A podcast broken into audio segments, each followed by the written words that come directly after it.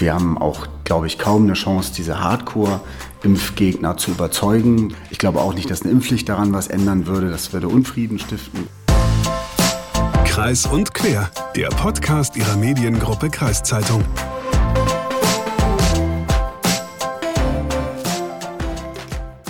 Moin und herzlich willkommen. Das ist Kreis und Quer, der Podcast der Mediengruppe Kreiszeitung. Ich bin Lukas Spar.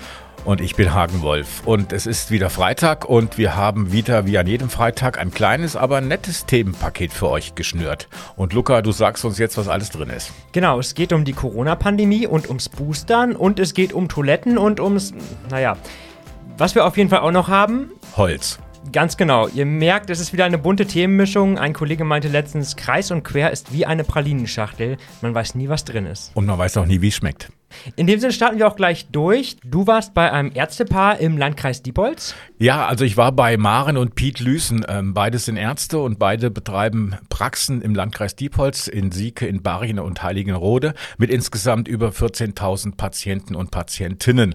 Und äh, ich wollte einfach von beiden mal wissen, wie das ist. Die vierte Corona-Welle hat uns ja jetzt voll im Griff und äh, jetzt kommt es wieder auf die Arztpraxen an, zu impfen, zu boostern und das alles umzusetzen oder vieles davon umzusetzen, was die Regierung inzwischen beschließt oder beschlossen hat.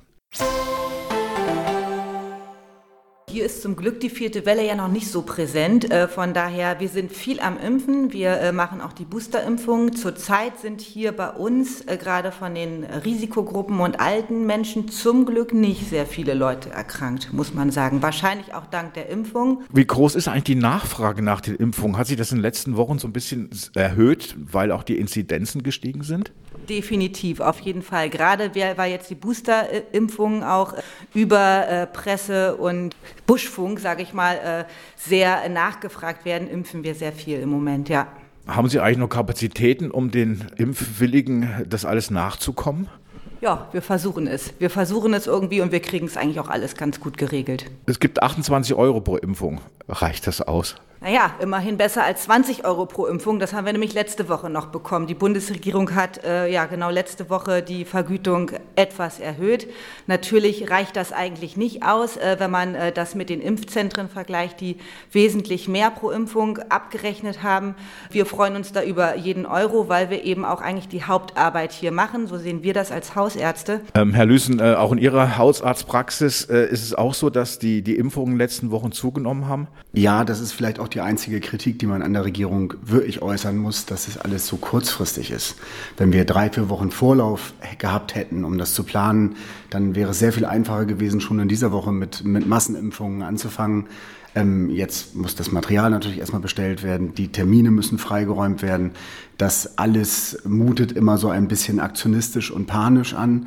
Ähm, dass es im Herbst wieder mehr werden würde, war uns allen klar. Ich glaube jedem, ich glaube auch den Politikern. Ähm, man hat das so ein klein bisschen ver vergessen. Ich finde es nicht schlimm, dass wir das ohne Impfzentren machen müssen, ehrlich gesagt. Ich fand die Impfzentren von vornherein eine unsinnige Einrichtung und wir sind sicher in der Lage, das hausärztlich irgendwie zu wuppen. Wir müssen halt ein bisschen Informationen kriegen und es wäre schön, wenn man uns den Impfstoff ausreichend zur Verfügung stellt. Impfstoff ausreichend zur Verfügung stellt. Sie müssen, glaube ich, dienstags bestellen, um nächste Woche den Impfstoff vorrätig zu haben. A, reicht die Zeit aus, was auch die Nachfrage betrifft und B, ist, kriegen Sie auch den Impfstoff, den Sie wollen? Also es sieht im Moment so aus, dass wir den Impfstoff kriegen werden. Äh, jetzt hat es nicht gereicht, weil wir nicht kommen sehen konnten, wie viele Anforderungen jetzt an uns gestellt werden. Und wenn dann ein Gesundheitsminister sich hinstellt und sagt, ihr sollt jetzt am liebsten alle impfen, unabhängig von Priorisierung, Alter und am besten auch schon nach fünf Monaten, dann ist das natürlich so, dass die Patienten sich dadurch angesprochen fühlen und dann in einer lawinenartigen Bewegung in die Praxis kommen. Das ist sicherlich handwerklich schlecht und ungeschickt. Äh, wenn wir das eine Woche vorher gewusst hätten, dann hätten wir darauf sehr viel eleganter reagieren können. Und dann hätte ich jetzt in der Praxis nicht 80 oder 100 Impfungen vorrätig, sondern wahrscheinlich 1000. Und dann hätten wir das auch besser beantworten können. Wie hoch ist eigentlich die Wartezeit? Mal so eine Zwischenfrage für, für Patienten, die sich bei Ihnen impfen lassen wollen. Also beziehungsweise, wenn sie anstehen müssen, wenn sie einen Termin haben. Wir versuchen das pragmatisch zu machen, ohne Termine. Das heißt, wir sagen den Leuten, sie können kommen in der Zeit zwischen halb acht und zehn Uhr in unserer Hauptpraxis in Heiligenrode. So macht das auch meine Frau hier in Sieke. Das heißt, in der Zeit machen wir noch ein neues Weil auf. Das sind ja immer sechs, sieben Impfungen in einem Fläschchen. Äh, nach 10 Uhr hören wir dann damit auf, damit wir irgendwann äh, einerseits mit unserer normalen Arbeit auch fertig werden und andererseits nie eine Impfung wegschmeißen müssen. Das heißt fünf Tage die Woche, jeden Vormittag und äh, mehr oder weniger nach Bedarf.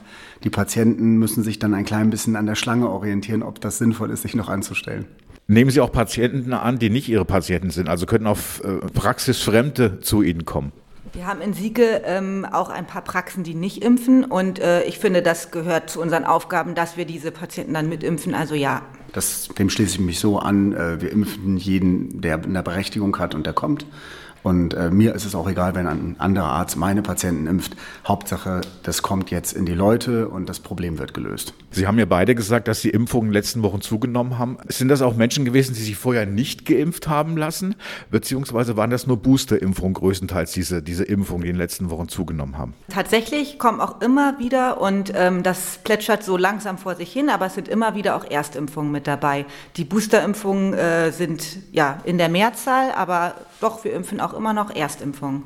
Das ist bei uns genauso. Also es ist ein geringer Anteil an Erstimpfungen. Und wir haben auch, glaube ich, kaum eine Chance, diese Hardcore-Impfgegner zu überzeugen, wo da ein philosophischer oder Überzeugungs-Background dagegen spricht, da werden wir die Leute nicht kriegen. Ich glaube auch nicht, dass eine Impfpflicht daran was ändern würde. Das würde Unfrieden stiften, vielmehr nicht. Wir müssen wahrscheinlich damit leben, dass ein gewisser Prozentsatz der Menschen sich nicht impfen lassen wird. Die STIKO empfiehlt ja jetzt ab 18 eine Boosterimpfung. Ist das so etwas, wo Sie so sagen, die Medien wissen, dass es wird erst in den Medien verbreitet, bevor es die Ärzte erfahren? Ja, das ärgert uns. Das, das muss ich schon sagen. Ich fände es sehr schön, wenn auch nur ein paar Tage vorher eine Nachricht an uns rausgehen würde über die ganz normalen Wege, dann wären wir vorbereitet, könnten vernünftig beraten und könnten auch unsere Meinung dazu rechtzeitig bilden. So wie es in den letzten zwei Jahren abgelaufen ist, äh, hat es sehr amateurhaften Charakter. Amateurhaften Charakter. Gibt es etwas, was Sie sich jetzt von der aktuellen Bundesregierung, die jetzt kommen wird, denn besonders wünschen? nachhaltige und verlässliche Regeln. Am liebsten einen Katalog, was tun wir wann und warum, sodass man ungefähr weiß, was auf einen zukommt weniger panische, schnelle Nachjustierungen. Ich glaube, das wäre wertvoll. Ja, das finde ich schon krass. Pete Lüsen ist da echt ein Mann der klaren Worte. Ich glaube, wir haben kaum eine Chance, die Hardcore-Impfgegner zu überzeugen. Den Satz finde ich schon doll ist genau nicht das der einzige Weg, um jetzt gerade aus der vierten Welle irgendwie rauszukommen? Ja, ich weiß nicht. Also ich glaube, man muss unterscheiden zwischen Impfgegnern und äh, Impfskeptikern. Impfgegner sind die, die Herr Lürsen wahrscheinlich meint, nämlich die, die von nach vornherein sagen, nee, ich will nicht, ich will nicht geimpft werden, ich wehre mich mit allen Mitteln dagegen. Und äh, Impfskeptiker sind wahrscheinlich die Personen, die sagen, naja, eine Impfung ist vielleicht doch so ein bisschen für mich so gefährlich, weil eventuell Nebenwirkungen und die jetzt sagen, naja, aber jetzt ist vielleicht eine Impfung ähm, doch nötig, weil doch die vierte Welle mit aller Gewalt über, über das Land schwappt und eine Impfung sicherer ist, als nicht geimpft zu werden. Ja, ich finde aber auf jeden Fall gut, dass Pete Lüssen da auch so deutliche Worte gefunden hat. Und vielleicht hat er damit ja auch recht mit dem, was er gesagt hat. Aber ich weiß nicht, man muss sich vielleicht fragen, sendet das irgendwie das richtige Signal aus irgendwie an die Leute? Aber wie auch immer, was ich auf jeden Fall super finde, ist, dass bei Lysens so einfach und unbürokratisch geimpft wird. Ohne Termin, egal wer der Hausarzt ist. Ich denke, auch so können wir die Impfquote steigern. Hast du dir denn auch gleich eine Boosterimpfung abgeholt? Also ich habe echt nachgefragt ähm, und ob ich eine bekommen könnte, wenn ich schon mal da bin. Und äh, es hieß, ich könnte eine kriegen. Also haben erst nachgefragt, ob, ob noch eine Impfung da ist. Und es war eine da. In zwei Minuten hätte ich geimpft werden können. Aber da meine meine, Zweitimpfung im Juli war, also Mitte Juli war, wurde mir dann doch gesagt, ist so ein bisschen kurzfristig hin. Also ich soll noch, ich soll noch mal ein, zwei Monate warten bis zur Boosterimpfung. Und es ist auch so, dass die Impfdosen, die jetzt da sind, natürlich für Leute da sind, die, die dies nötiger brauchen, die Boosterimpfung als ich. Genau. Wobei ich letztens, glaube ich, von Gesundheitsexperte Karl Lauterbach von der SPD gelesen habe, dass er irgendwie meinte, schon nach der fünften, äh, nach fünf Monaten ist der Impfschutz auch schon, sage ich mal, deutlich abgebaut, auch bei Jüngeren, sodass dann vielleicht auch das vorgezogen werden sollte. Ähm, aber das wäre bei mir auch noch hin. Also auch sechs Monate, da müsste ich auch noch warten. Ja, ja, die Experten sind ja auch sich ab und zu mal uneinig, wann die nächste Boosterimpfung kommen soll. Ich glaube, die STIKO hat jetzt, was ja auch im äh, Interview gekommen ist, die STIKO sagt ja auch, Boostern ab 18 schon. Ja, genau. Jetzt machen wir nochmal einen kleinen Themensprung. Es geht äh, um was ganz anderes. Äh, Hagen, dein Stichwort, es geht um Holz. Genau, Hagen trifft wie immer den Holznagel auf den Kopf. Also, was hast du zu Holz rausgefunden? Ähm, rausgefunden? Warte.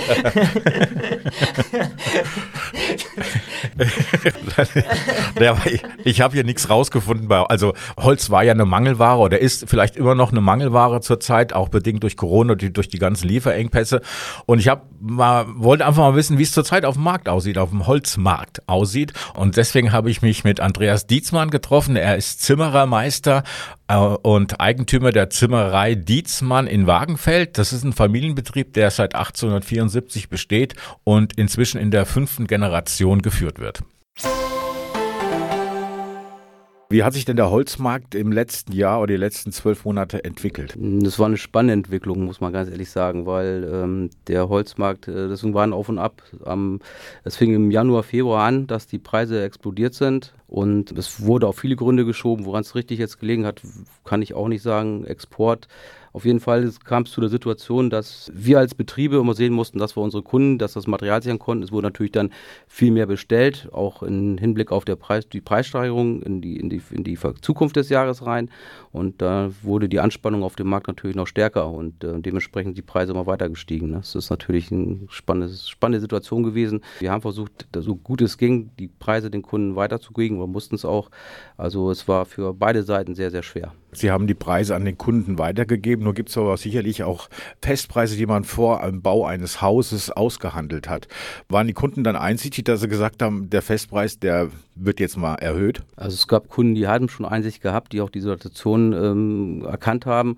Aber im großen Teil ist es so, vertraglich war es halt festgeschrieben und da haben sie keine Chance. Da sind sie dann als Unternehmen drauf hängen geblieben, ja. Wie sieht es jetzt gerade aus, der, der Holzmarkt? Gibt es so ein bisschen Entwarnung? Also es scheint sich jetzt zu, zu stabilisieren und es, hat, es kommt eine Beruhigung rein. Der Preis sinkt jetzt auch langsam wieder.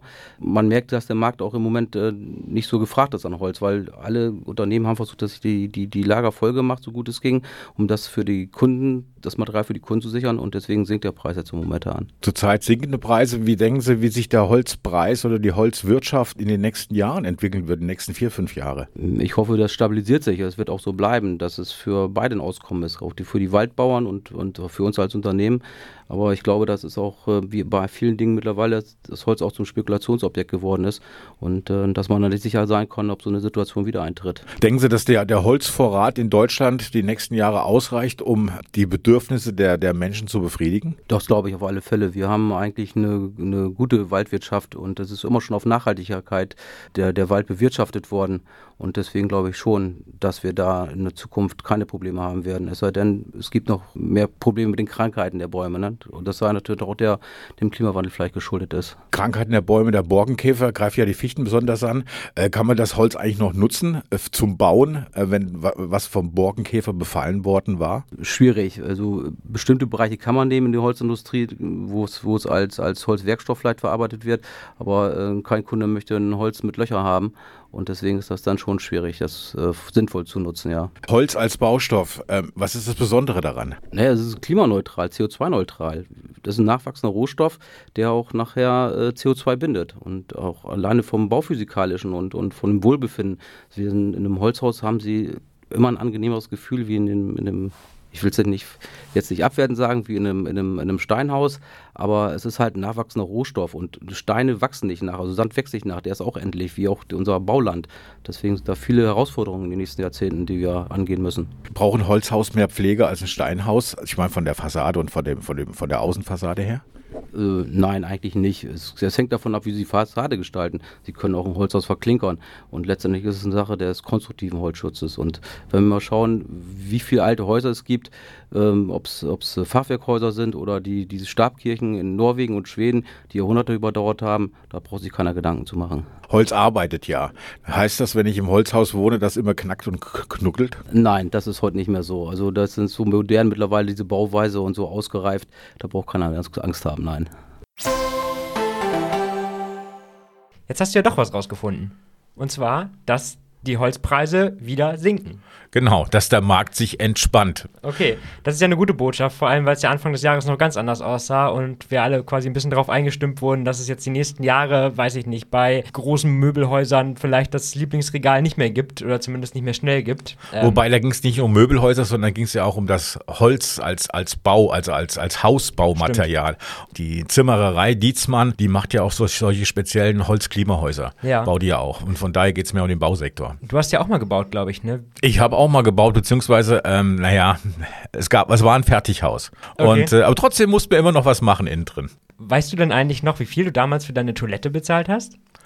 Nö, die war im Preis mit drin begriffen. Ich weiß nur, dass ich, ähm, glaube sogar, dass, ja, schlüsselfertig heißt auch, dass das Bad gekachelt war. Ah, okay. Ich, ich frage nämlich, weil heute ist äh, Welttoilettentag. Ähm, ja, ich oder wir beide wussten, glaube ich, vorher nicht, dass es so einen Tag irgendwie gibt. Haben das durch Zufall gesehen. Ja. Und äh, genau, wir haben da mal geschaut, wie wir das Thema aufgreifen können. Und äh, da Toiletten im Gegensatz zu Holz in den Baumärkten aktuell keine Mangelware sind, ja, haben wir mal geschaut, wie man das Thema sonst so angehen könnte. In diesem Moderatorenteam gibt es einen Spezialisten für Toiletten. Und, und nur nur um so viel zu verraten, ich bin's nicht. Komisch, ich guck mich mal um. Ja. ähm, übrigens, wenn du mich wegen Toilette ansprichst, Toilette ist ja für mich äh, so eine Art, also Toilette, ich, ich oute mich jetzt, Toilette ist ja für mich so eine Art Raum der Ruhe und Besinnlichkeit im Haus. Also eine Art Weihnachten nur als, als Raum gedacht. Wenn andere an Weihnachten, Heiligabend die Kirche gehen, gehe ich aufs Klo in der okay. Beziehung. Und das ist für mich, so bedeutet für mich Toilette. Mit einer Weihnachtsmütze dann oder wie? Nein, das war übertragen gemeint. Ach so, okay. Zurück zu unserem Thema Welttoilettentag, genau. Da hatten wir jetzt ja überlegt, wir, wir gucken mal, wie kann man das hier vor Ort aufgreifen? Und da sind wir dann auf die Kläranlagen gekommen. Und da habe ich dann mal ein bisschen rumtelefoniert. Das war nämlich gar nicht so leicht, da wen zu finden, der da mitmacht bei dem, was ich vorhatte, weil ich hatte vor, ein ganz spezielles Interview zu führen. Und dann habe ich aber am Ende doch zwei Klärwerks Betriebsleiter gefunden, die sich darauf eingelassen haben. Und zwar Uwe Heuer von der Diepholzer Kläranlage in Hede und Gernot Wille von der Kläranlage Hoja in Bücken. Wir hören einfach mal rein. Herr Wille, was gehört nicht in die Toilette? Feuchttücher, Benzin, Essensreste. Wer Essensreste reinwerft, füttert die Ratten letztendlich und die will keiner zu Hause haben. Und was gehört in die Toilette? Fäkalien. Alles äh, Wasser, was, äh, ja, was benutzt wird. Ne? Herr Heuer, was gehört nicht in die Toilette? Äh, es gibt viele Sachen, die nicht in die Toilette gehören. Hygieneartikel, äh, Kleinigkeiten wie Haare, Kondome, Zigarettenstummel. Und was gehört in die Toilette? Was gehört in die Toilette? In die Toilette gehört nur das große und das kleine Geschäft und Toilettenpapier, nicht mehr. Was war denn das Verrückteste, was Sie hier je aus dem Klärbecken gezogen haben? Das Verrückteste, was wir je aus dem Klärbecken gezogen haben, sind äh, Gebisse, sind auch mal Ringe, sind äh, auch mal ein Teddy haben wir mal gefunden. Aus dem Kanal ähm, Beton. Uns wurde vor zehn Jahren mal der Kanal mit Beton zugegossen. Da hatten wir natürlich ein erhebliches Problem. Da musste die ganze Straße dann auch aufgemacht werden, der Kanal musste rausgeholt werden. Können Sie denn da nach Feierabend noch abschalten zu Hause? Ja, sehr gut. Kommt das denn mal vor, dass Sie zu Hause im, im Bad noch an die Arbeit denken?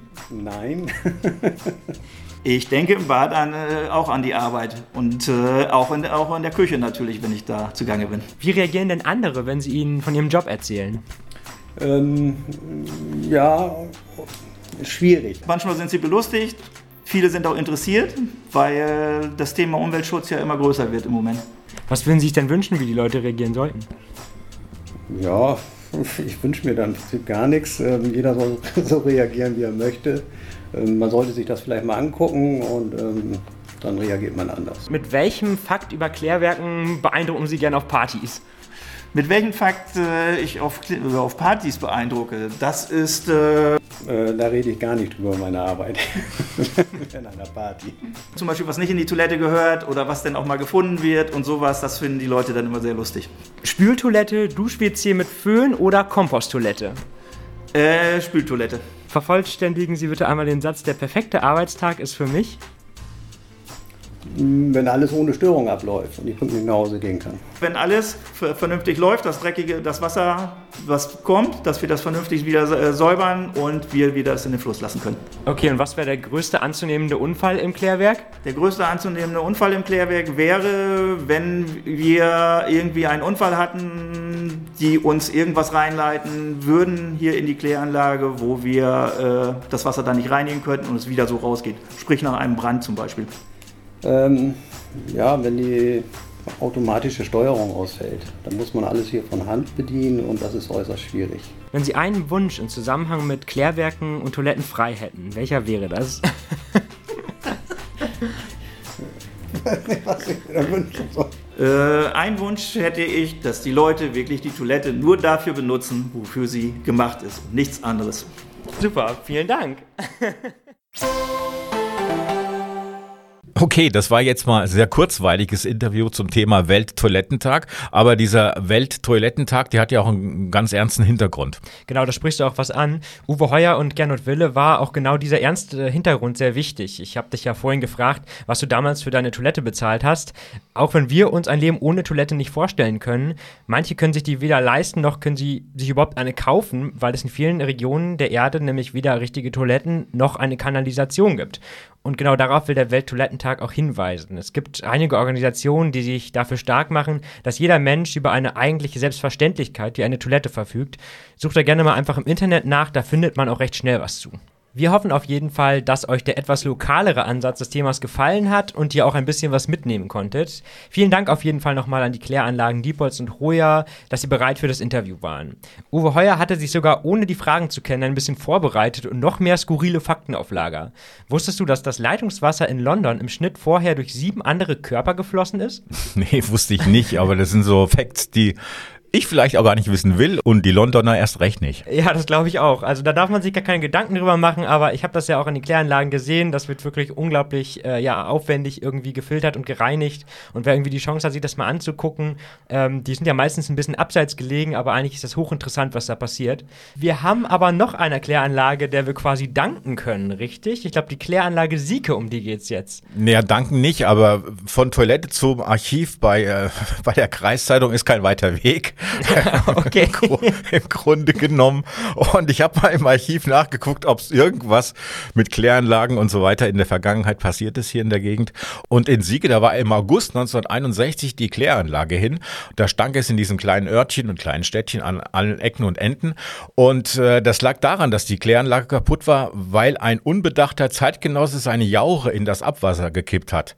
Oh. Und äh, dadurch wurden die Bakterien, die sonst in der Kläranlage ihre Arbeit verrichten und äh, Fäkalien und alles andere zersetzen. Diese Bakterien wurden zerstört und konnten die Abwässer dann nicht mehr reinigen. Also musste die ganze Gülle raus aus der Kläranlage und neue Bakterien wieder rein. Wie macht man das? Weißt du das? Kauft, kauft man einfach im Supermarkt eine Packung, weiß ich nicht, ich glaub, Hefe? Die, die müssen. da, da, hat jeder Hefe in sein Klo geschüttet. ja, genau. ähm, nee, ich kann es auch nicht genau sagen, aber was ich weiß, ist, dass diese Bakterien, bevor sie dann wieder reinigen können, die müssen sich erst entwickeln. Okay. Und das dauert eine Zeit lang und deswegen lag im August 1961 den ganzen Monat so eine Art Dunstglocke eine übelriechende Dunstglocke über dem kleinen Städtchen Sieke. Und das hat man auch genutzt von der Verwaltung hier in Sieke und hat die Bürger nochmal appelliert, bitte nicht alles in, in, die Toilette zu werfen, was gerade rumliegt. Also früher hat man sehr oft Holz reingeworfen, hat Kleidung, Holz, Holz. Okay. keine Kleidungsreste rein, reinwerfen und auch keine Schlachtabfälle. Das hat Wahnsinn. man ab und zu mal gerne runtergespült. Übrigens wurde auch in, in Sieke in dem Rechen, der vorgeschaltet ist vor der Kläranlage, hat man sogar einen ganzen Rindermagen gefunden. Echt? Ja. Unglaublich. Und man wundert sich immer, man denkt immer, das sind heute so verrückte Dinge, die die Leute in die Toilette werfen, aber es ist noch viel verrückter, was damals passiert ist. Also man, in der, in der Hinsicht ist es ja vielleicht sogar ein kleiner Fortschritt, sag ich mal. Es ja. werden jetzt halt obwohl, naja, es ist besser, andere Dinge reingeworfen, ne? Aber wo du das sagst mit der Jauche, das war auch das, was ich tatsächlich bei den Kläranlagen hier gehört habe. Es gab in einer Kläranlage den Fall auch, dass da jemand Diesel eingeleitet hatte. Und das sind natürlich auch Stoffe, die den Bakterien da überhaupt nicht bekommen. Und das war dann wohl sehr knapp. Die haben das knapp überlebt, sag ich mal, der entscheidende Teil von den Bakterien. Aber es zeigt eben nochmal, wie die bei Laune gehalten werden müssen und ernährt werden müssen. Die werden ja zum Beispiel auch belüftet äh, unten, äh, dass sie äh, genug zu atmen haben. Das ist wirklich so ein, so ein kleiner Zoo. Wo man die Tiere hegen und pflegen muss, damit sie ihre Arbeit verrichten. Und da gehört dann wieder Jauche rein, noch, äh, noch Gift und auch Medikamente und Mikroplastik sind ein Thema. Aber das war's jetzt auch schon wieder mit äh, Folge 12 von Kreis und Quer. Wir hoffen, es hat euch gefallen. Lasst uns gerne wissen bei Facebook, Instagram, YouTube oder Apple Podcast, wie es euch gefallen hat. Zur letzten Folge über die Wölfe in der Region, da haben wir zahlreiche Nachrichten und Kommentare bekommen. Vielen Dank an dieser Stelle für. Und weil wir noch ein recht junger Podcast sind, freuen wir uns natürlich auch immer, wenn ihr Folgen an Freundinnen, Bekannte und Verwandte weiterschickt.